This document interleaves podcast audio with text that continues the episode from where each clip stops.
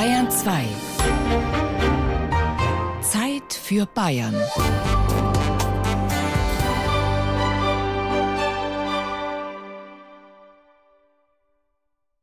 Punkt, Punkt, Komma, Strich, fertig ist das Mondgesicht. Links Stopp. und rechts. Kann man so nicht mehr sagen. Gesicht ist nur noch Augen. Und Maske.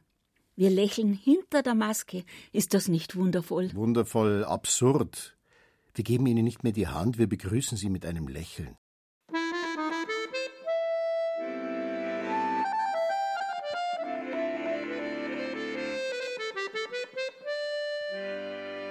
Grüß Gott, habe die Ehre, Servus. Wann hast denn du zum letzten Mal jemand die Hand gegeben? Ich kann mich nicht erinnern. Mir fehlt der Handschlag. Das ist schon eine Einschränkung, die einem ein Stück weit zu schaffen macht. Grundsätzlich, äh, jedes Lebewesen braucht die Berührung. Also der Mensch kann ohne Berührung überhaupt nicht leben.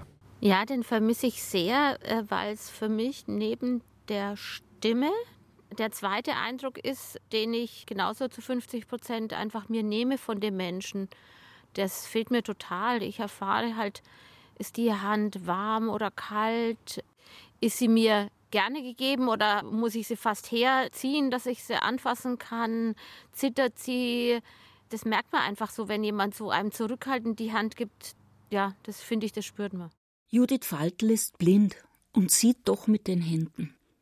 Der Handschlag, der erste Eindruck, der auch Orientierung gibt. Die Landesvorsitzende des Bayerischen Blinden- und Sehbehindertenbundes vermisst den Handschlag. Nicht nur, weil sie nicht sehen kann. Es fehlt einem die Nähe, es fehlt einem einfach den Menschen wahrzunehmen und es bringt auch einfach ganz viel Unsicherheit mit sich, weil durch das Handgeben weiß ich ja dann auch schon mal, dass man richtig zueinander positioniert ist, wenn man miteinander spricht. Und wenn ich aber die Hand nicht gebe, dann muss ich immer erstmal die Stimme hören, wo der Kopf ist, äh, damit ich auch mich in die richtige Richtung drehe, weil das sonst ja auch unfreundlich ausschaut, wenn man mit jemandem redet und steht zehn Zentimeter weiter rechts als der und schaut eigentlich an dem vorbei. Der Handschlag hat eine lange Tradition. Es gibt Abbildungen aus der Antike, die zwei Menschen zeigen, die sich die Hand geben. Ob zur Begrüßung oder zum Handeltreiben, vermutlich eher letzteres. Der Handschlag versichert. Mein Wort gilt. Wir sind im Geschäft. Wer privat sein Auto verkauft, Handschlag und dann Vertrag. Auf Viehmärkten sowieso. Es beginnt ja und endet damit eine Kommunikation. Und beide Seiten sind dann immer so unsicher. Hat sie mich wahrgenommen, dass ich da bin? Weil sonst hat man sich die Hand gegeben, dann wusste man so, jetzt ist man zusammen, jetzt startet die Kommunikation. Man kommt sich so unhöflich vor, weil man dieses Ritual nicht mehr macht. Habe ich schon gesagt, oder? Mir fehlt der Handschlag. Ich würde echt gern ein bisschen mehr jammern drüber. Was unverhältnismäßig wirkt, die Pandemie hat ganz andere Folgen, wirtschaftliche und existenzielle Nöte. Wie soll man in Kurzarbeit oder ohne Engagements die Miete zahlen? Und die Gesellschaft, wie zerrissen in zwei Lager, Corona-Leugner versus Wissenschaftler, Maßnahmengegner kontra Befürworter. Eben. Wie sollen die sich denn die Hand reichen? Ich gehe auf den anderen zu, mit ausgestreckter Hand, will sagen, ich komme ohne Waffe. Expertise einholen. Frage an den Ritualforscher Dieter Frey. Weint er dem Handschlag hinterher? Nur ein bisschen. Denn ich habe immer auch gesehen, dass Handschlag auch bewirkt eine hohe Infektionsgefahr in Grippezeiten. Ja. Äh, Vor allem, wenn man dann 20 Menschen oder noch mehr die Hand gibt. Und mir ist ganz wichtig, dass es auch andere Arten von respektvoller, fröhlicher, sympathischer Begrüßung gibt und nicht nur der Handschlag. Aber ich weiß auch von vielen anderen Leuten, die sehr darunter leiden, weil für sie Handschlag ein Symbol der Nähe ist, des persönlichen Wiedersehens. Ich leide nur begrenzt. Dieter Frey, Sozial- und Wirtschaftspsychologe, Professor an der LMU München. Der Handschlag ist zweifelsohne ein Ritual, eine Ein- oder Ausleitung zur Begrüßung. Der Mensch braucht Rituale. Davon hängt seine Zugehörigkeit in Gruppen ab. Also, recht viel hängt davon ab. Bedenken wir. Bussi Bussi oder nur Hand drauf. Innige Umarmung oder High Five. Jeder sieht, wie wir zu unserem Gegenüber stehen. Ob wir drin sind oder draußen. Und jetzt sage ich es euch zum letzten Mal. Wer reinkommt, das bestimme ich. Ich allein und sonst niemand. Klar? Die Begrüßung ist ritualisierte Handlung. Der Status der Beziehung spiegelt sich darin wider, schreibt Professor Frey in seinem Buch Psychologie der Rituale und Bräuche. Also dieser, ich nenne es mal Initiationsritus, äh, jemand wiederzusehen oder zu sehen, ist, glaube ich, schon wichtig. Es ist wichtig, weil beim Gegenüber ankommt, er sieht mich, er hört mich, er nimmt mich wahr. Also ganz wichtig. Wobei mancher Brauch ja auch verschwindet. Den Hut lupfen, selbst einen imaginären, Gott zum Gruß, wer tut es noch, mangels Hut? Und der Händedruck im politischen Kontext? Ein nonverbales Machtsignal. Wer die Hand oben hat beim Händeschütteln, der hat das Sagen. Und nun? Haben wir uns ans Nichtschütteln gewöhnt? Mit welcher kindlichen Freude erwachsene Männer einem neuerdings die Faust entgegenstrecken oder den Ellbogen. Ein neues Ritual? Ich behaupte ja, man muss sich daran gewöhnen, aber im Laufe der Geschichte haben sich Rituale immer verändert, Begrüßungsrituale. In anderen Kulturen gibt es andere Begrüßungsformen. Und ich behaupte, Menschen passen sich hervorragend externen Bedingungen an, sonst hätte sich die Menschheit ja gar nicht entwickeln. Also für mich ist Leben immer auch Anpassung und Rituale sind für mich auch immer Anpassung. Und wenn Handschlag nicht mehr möglich ist, dann gibt es ganz ähnliche andere Symbole des persönlichen Näherkommens, des Kennenlernens, des Begrüßens. Verneigen, wie im asiatischen Raum. Winken, wie die Queen oder wie Kinder. Hauptsache Abstand. Oder einfach lächeln hinter der Maske. Ich glaube, man kann jedes Ritual hinterfragen. Hochzeitsrituale, man wird nicht mehr alle Freunde einladen, die man früher eingeladen hat. Auch die Nähe wird nicht mehr so sein vermutlich, also dass man jeden umarmt und jeden abküsst. Die Geburtstagsrituale werden anders sein, ja. Die Beerdigungsrituale, also von Karneval ganz zu schweigen. Ich behaupte, nahezu alle Rituale werden auf den Prüfstand gestellt und der Realität angepasst. Ja? Also was können wir mit jedem Ritual, wie können wir vermeiden, dass eine erhöhte Ansteckungsquote vorhanden ist? Wie können wir uns schützen, ohne auf das Ritual ganz zu verzichten? Ja, also da behaupte ich, die Rituale werden weiter vorhanden sein, aber sie werden anders umgesetzt werden. Kann auch entlastend sein, weniger Gäste bei den Festen.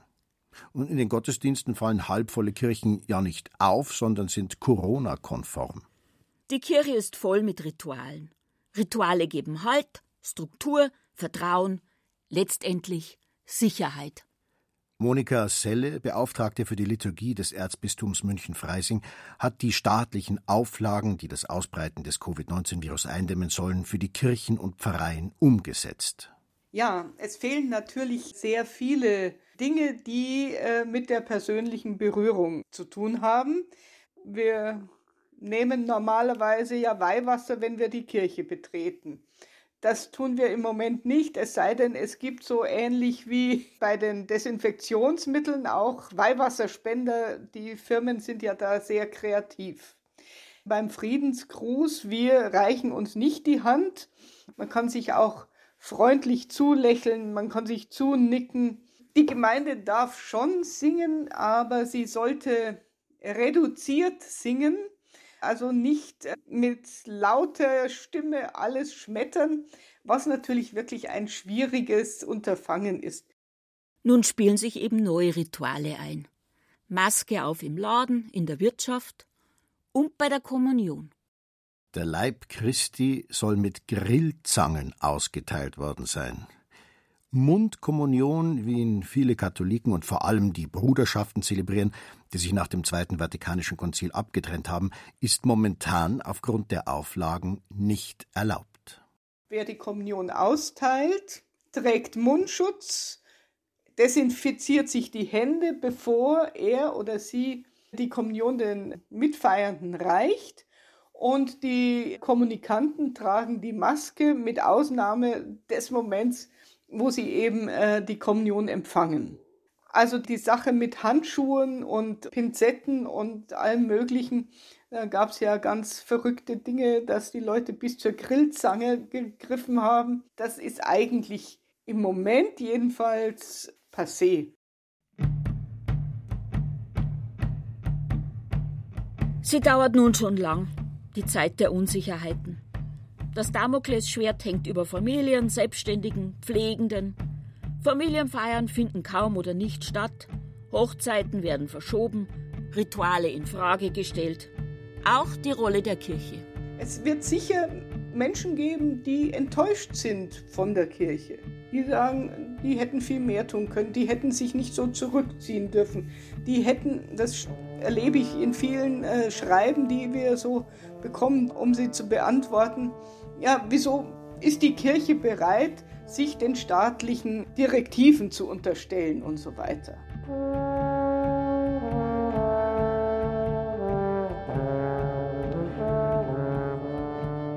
Überlässt die Kirche das Feld den Spinnern und Esoterikern? Müsste sie nicht gerade jetzt durchsetzungsstark und widerstandsfähig sein? Den Menschen mit den Ritualen, Sitten und Gebräuchen Halt geben? Vielleicht lässt die Kirche hier eine Chance verstreichen. Eine Veranbindung, Verbindung miteinander. Denen die Hand reichen, die sich abseits fühlen. Ungehört mit ihren Fragen und Ängsten? Da stehen wir Menschen irgendwie ratlos und wissen nicht, wohin mit unseren Händen, wenn uns jemand entgegenkommt. Immer in die Tasche stecken. Echt? Hilft. Das schaut so untätig aus. Handlungsunfähig. Grüß Gott, herzlich willkommen im Museum Kulturgeschichte der Hand. Die Hände sind das Werkzeug des Geistes. Und willkommen Norbert Nemetz, gelernter Handwerker und Museumsdirektor in Wolnzach fanatischer Sammler von allem, was Hand hat. In der deutschen Sprache gibt es über 100 sprichwörtliche Redensarten zu Finger, Faust, Daumen und den Händen. Also mit eiserner Hand führen oder vor langer Hand vorbereitet oder einen grünen Daumen haben. Handeln. Abhandlung. Handlich. Etwas hat Hand und Fuß. Berühren. Begreifen. Behandeln. Einfühlsam. Handhabe. Unantastbar. Handgemenge. Hunderte Redewendungen gibt es über die Hand. Um nachzudenken, muss ich verstehen. Um zu verstehen, begreifen. Um es zu begreifen, berühren. Zum Beispiel ein Ei. Wenn Sie nicht wüssten, was ein Ei ist, dann sehen Sie nur die Form und die Farbe. Erst wenn Sie es in die Hand nehmen, spüren Sie, es ist schwer oder leicht, warm oder kalt, glatt oder rau und wenn Sie es schütteln, flüssig oder fest. Der Handschlag ist auch Symbol für die Solidarität.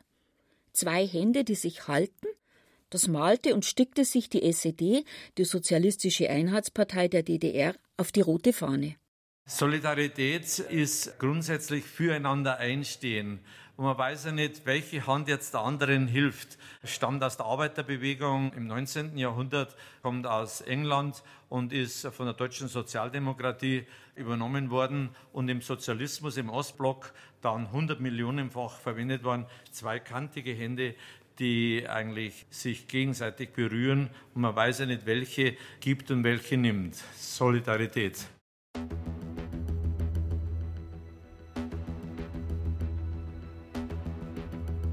Die Hand in der Kunst. Eine Skulptur nennt sich die Brücke. Und da ist er wieder, der Handschlag. Zwei Hände greifen ineinander, bilden fest verschränkt eine Brücke. Und wenn sich die Finger lösen und Raum und Platz dazwischen ist, dann nennt Martin Bürg seine Arbeit das Vertrauen. Ein ganzer Zyklus ist entstanden mit rund 60 Arbeiten. Sprechende Hände.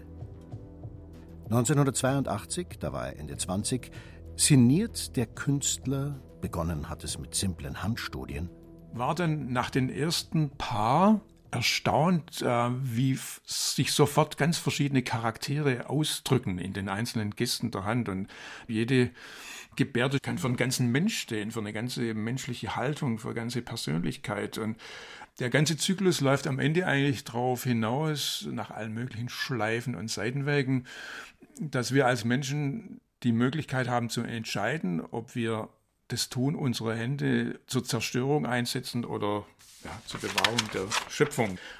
Die Hände sind ja das gestaltende Werkzeug äh, von uns Menschen, das ausführende Organ von unserer Gesinnung. Die formen, sie arbeiten, sie ruhen, sie beschützen, sie zerstören, sie vernichten und helfen, sie lieben. Und die Früchte dieses Tuns, die sind ein Spiegel unserer Gesinnung. Wer sind wir eigentlich? Wie sind wir? Woher kommen wir und wohin gehen wir? Wir können keine Hände mehr drücken.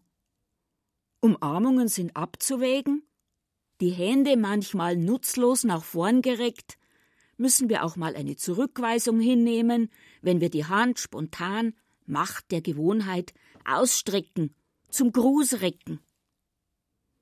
Berühren auch sonst unerwünscht. Fühlt sich da die Welt nicht an wie ein großes Museum? Nur schauen, nix anfassen?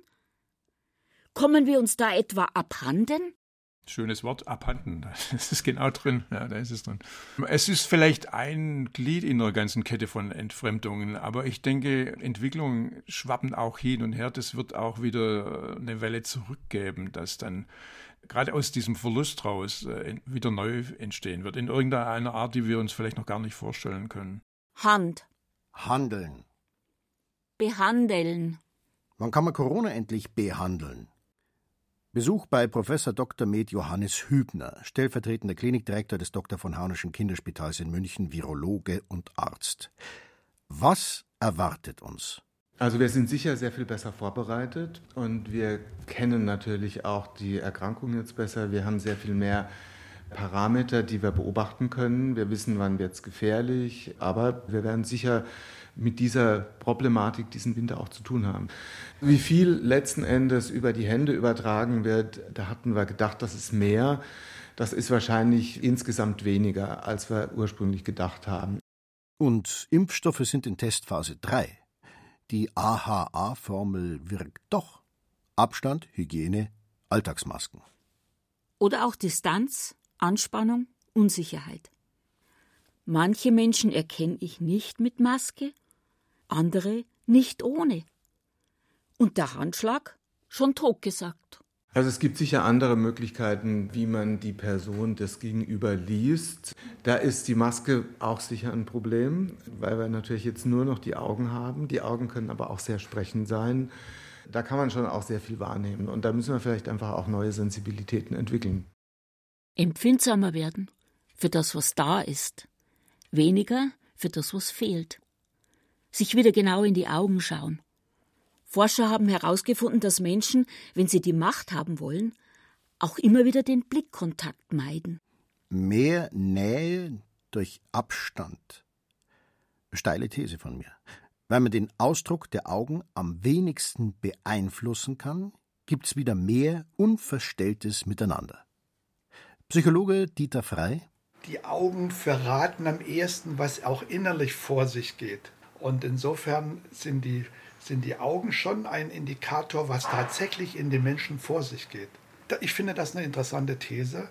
Äh, das heißt, durch die Worte und durch auch sonstige Gesichtsbewegungen kann man schon viele Dinge anders transportieren, als man innerlich denkt.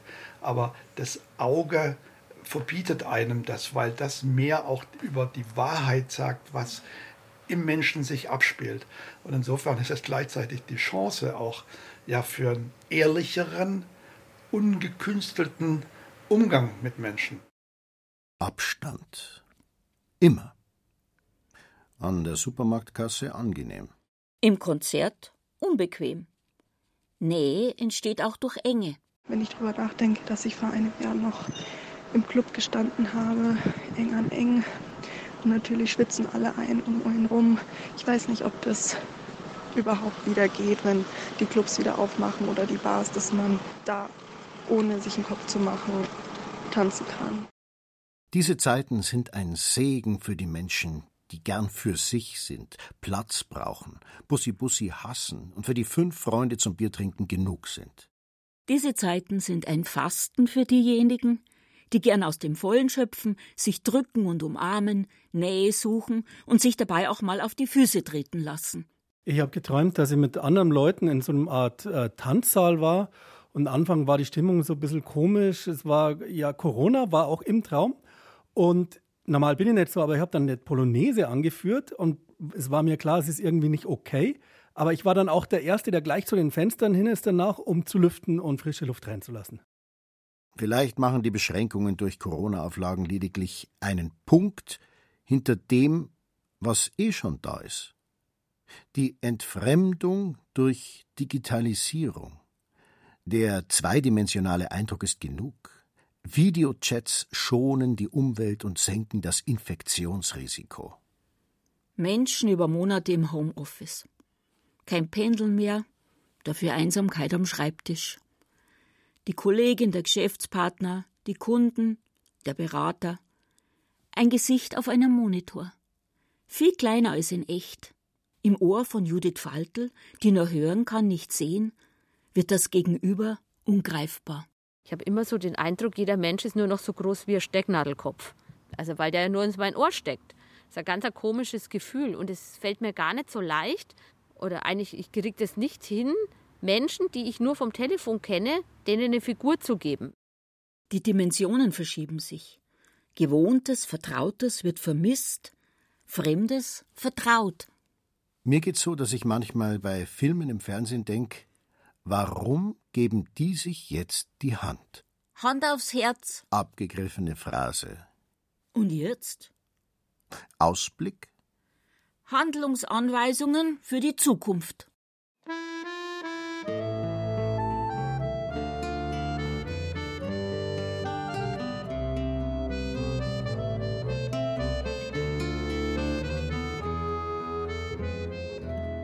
Wir müssen uns natürlich überlegen, wie wir aus dieser mehr oder weniger starken Schockstarre wieder, wenn es möglich ist, zu einer Gemeinschaft kommen können. Wir haben das jetzt so erlebt. Wir tun das, was wir vermisst haben. Und daran wird sich manches entscheiden. Ich glaube, es ist eine hochsensible Angelegenheit, wie wir aus dieser Sondersituation dann wieder in eine neue Normalsituation kommen. Und ich denke, wir werden es nicht schaffen, indem wir, wenn es wieder alles möglich wäre, sagen, jetzt machen wir genauso weiter wie vorher. Die Unbeschwertheit ist das andere. Wir haben das jetzt einmal erlebt. Diese Unbeschwertheit, glaube ich, die wird nicht so einfach wieder zu bekommen sein. Wir haben in der Wissenschaft keine endgültigen Wahrheiten. Alles Wissen ist vorläufig. Wir haben auch in der Gesellschaft keine endgültigen Wahrheiten. Alles ist vorläufig. Und genau mit dem Prinzip müssen wir leben.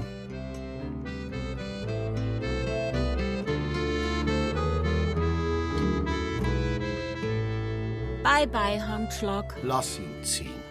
Den Handschlag ziehen lassen. Schräges Bild. Nein, ich glaub dran. Der Handschlag kommt wieder. Das Beharrungsvermögen der Menschheit ist nicht zu unterschätzen.